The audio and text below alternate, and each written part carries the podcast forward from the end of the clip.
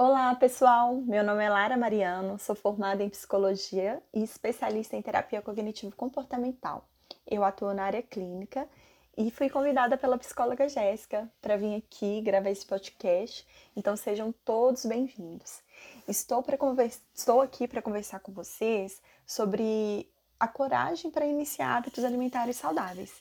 Eu pretendo trazer para vocês algumas experiências que vivencio com este tema na minha atuação profissional e algumas dicas práticas de como introduzir essa mudança para sua vida. Mudar um comportamento é difícil, vocês concordam? Eu sempre falo isso com meus pacientes na clínica. Realmente não é fácil, às vezes a gente fica 10, 5 anos, 15, agindo de uma forma, né, tendo um padrão específico de comportamento, e aí um belo dia a gente percebe ali que aquilo ali está trazendo mais prejuízo do que benefício para a nossa vida. Então é onde muitas das vezes tomamos consciência sobre a importância de mudar aquele padrão de comportamento, embora seja difícil, porque aquele comportamento já é um hábito. Então, na minha experiência clínica, eu recebo muitas queixas relacionadas à dificuldade de emagrecimento e dificuldades em manter constância em uma alimentação saudável e práticas de atividade física. É um tema que eu tenho muito interesse. Sempre me envolvi muito com assuntos relacionados a essa área, sobre reeducação alimentar, transtornos alimentares. Então, eu tenho um carinho muito especial com essa demanda no consultório. E o primeiro ponto que eu levanto com os pacientes na clínica, com, esse, com essa queixa, é a seguinte questão: por que, que você quer emagrecer?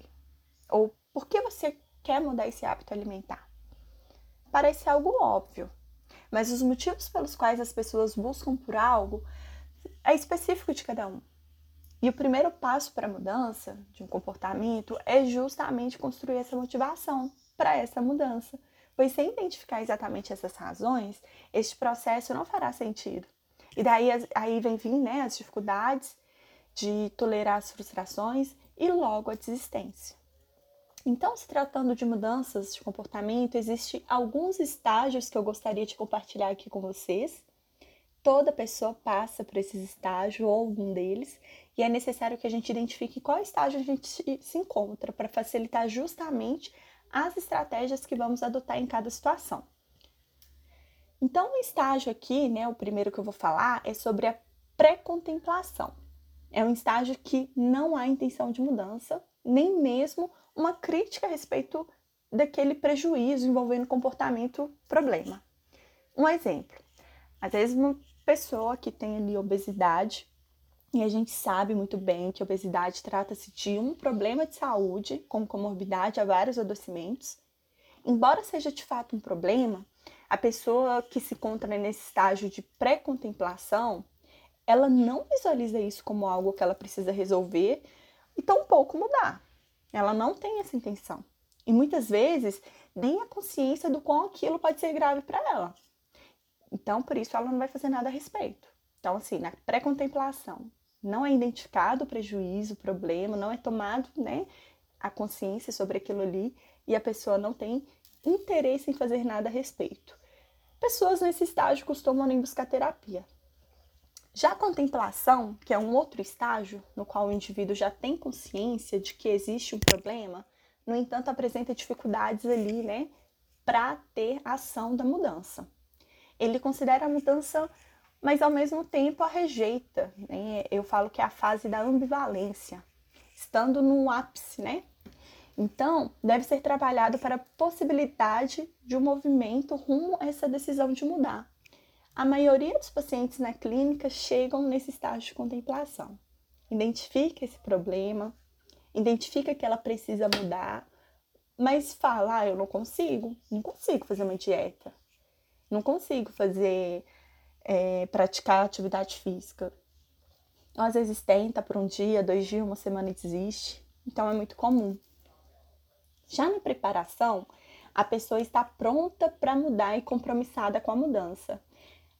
É, nessa parte da preparação ou decisão que algumas das pessoas chamam, a pessoa realmente ela já está ali pretendendo né, mudar olhando as suas possibilidades, o que precisa ser feito e já partindo para a ação, que é quando já escolhe ali uma estratégia e começa a realizar essa mudança. Então a pessoa ela já tem atitude ali, já corre atrás e vai em busca da mudança desse comportamento, agindo conforme os seus objetivos.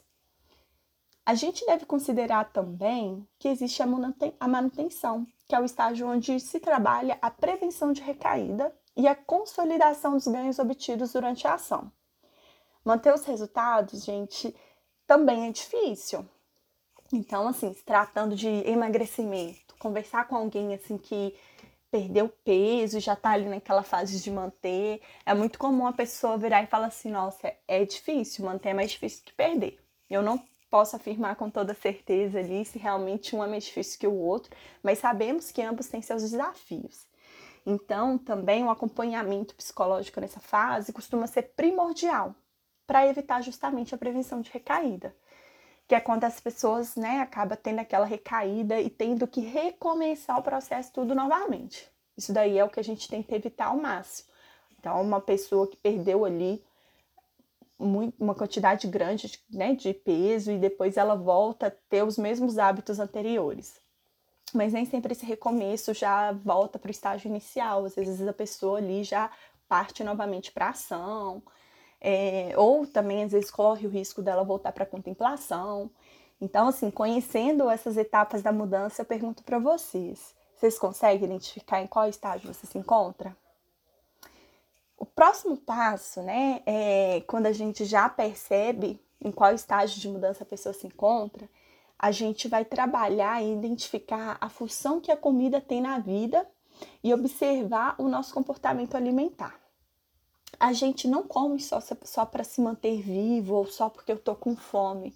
Na maioria das vezes a gente não chega, não espera nem sentir fome, a gente come e costuma comer o tempo todo. Então, se você parar para observar seu comportamento alimentar, você dificilmente você vai ser aquela pessoa que percebe assim que ficou ali, esperou ter fome para comer. Geralmente você está comendo o tempo todo, né? Então, na verdade, a gente come por vários outros motivos. Comemos para socializar, porque, né, se a gente vai numa festa tem comida, se a gente vai no happy hour tem comida, se a gente vai encontrar com os amigos é para comer, é para beber. E também comemos para se recompensar, por sentir prazer, etc. Vamos lembrar que comer de fato traz sensações de bem-estar.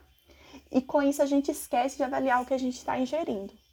Quais as consequências desse comportamento para o meu corpo e para a minha saúde? Ter, ter sensação de bem-estar ao comer algo saboroso não é problema por si só. Isso acontece com qualquer pessoa. O que pode se tornar um problema e muito sério né, é quando usamos a comida como estratégias para melhorar nosso estado emocional. Algumas emoções e sentimentos, como medo, tristeza, raiva, ansiedade, é, são de fato desagradáveis de sentir. E é muito comum a gente lutar contra essas emoções, como se fosse errado se sentir de tal forma. E aí que muitas, o que muitas pessoas fazem? Umas vão beber, outras vão usar a comida para diminuir aquele desconforto. E é nessas, são nessas horas, gente, que costumam ter os exageros. Devemos lembrar que comer não vai resolver nossos problemas.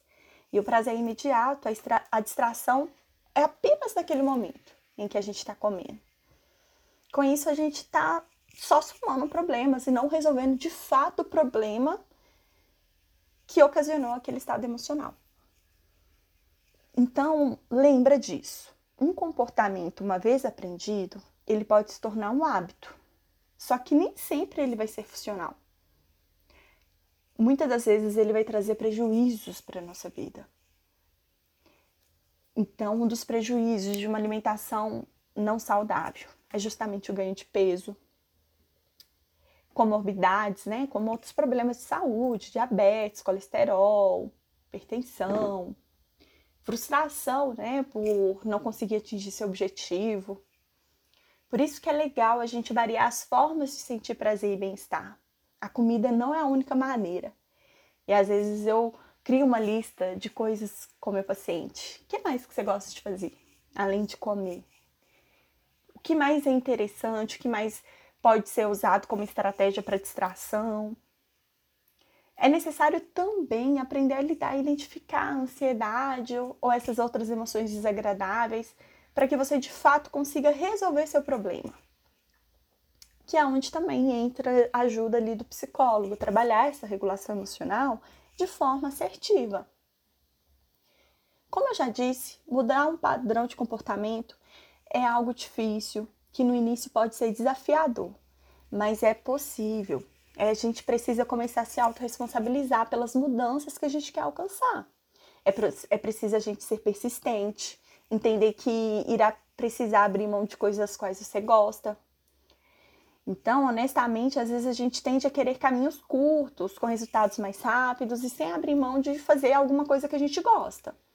Então, eu quero emagrecer, mas eu quero mas eu não quero deixar de cometer os exageros ali nos doces, nos carboidratos.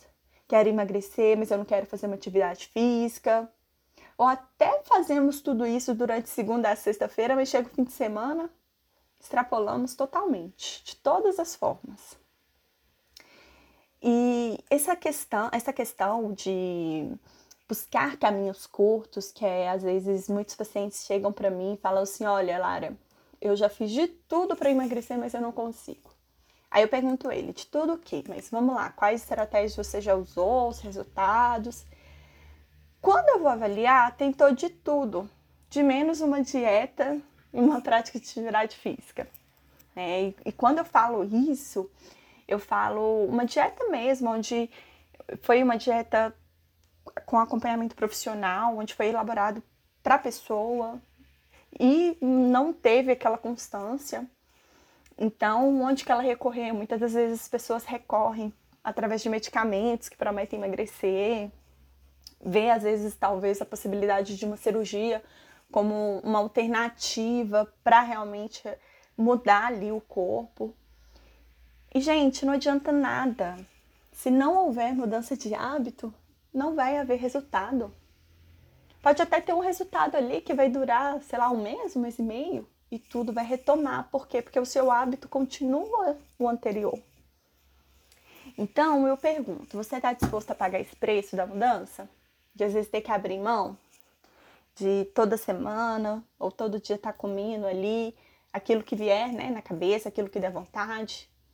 A sua motivação, seus objetivos são maiores do que esse processo que muitas vezes é doloroso? Ter coragem para encarar essa mudança de hábitos é necessário, principalmente buscar ajuda de profissionais, e aí não inclui só o psicólogo, inclui um bom nutricionista, inclui passar por, pelo médico endócrino. Então, são profissionais que irão orientar bem para né, você saber exatamente como passar por esse processo. Então é isso, né? É, espero ter conseguido esclarecer um pouquinho para vocês sobre esse tema. Espero que vocês tenham entendido como é, a gente trabalha um pouquinho essa mudança de comportamento.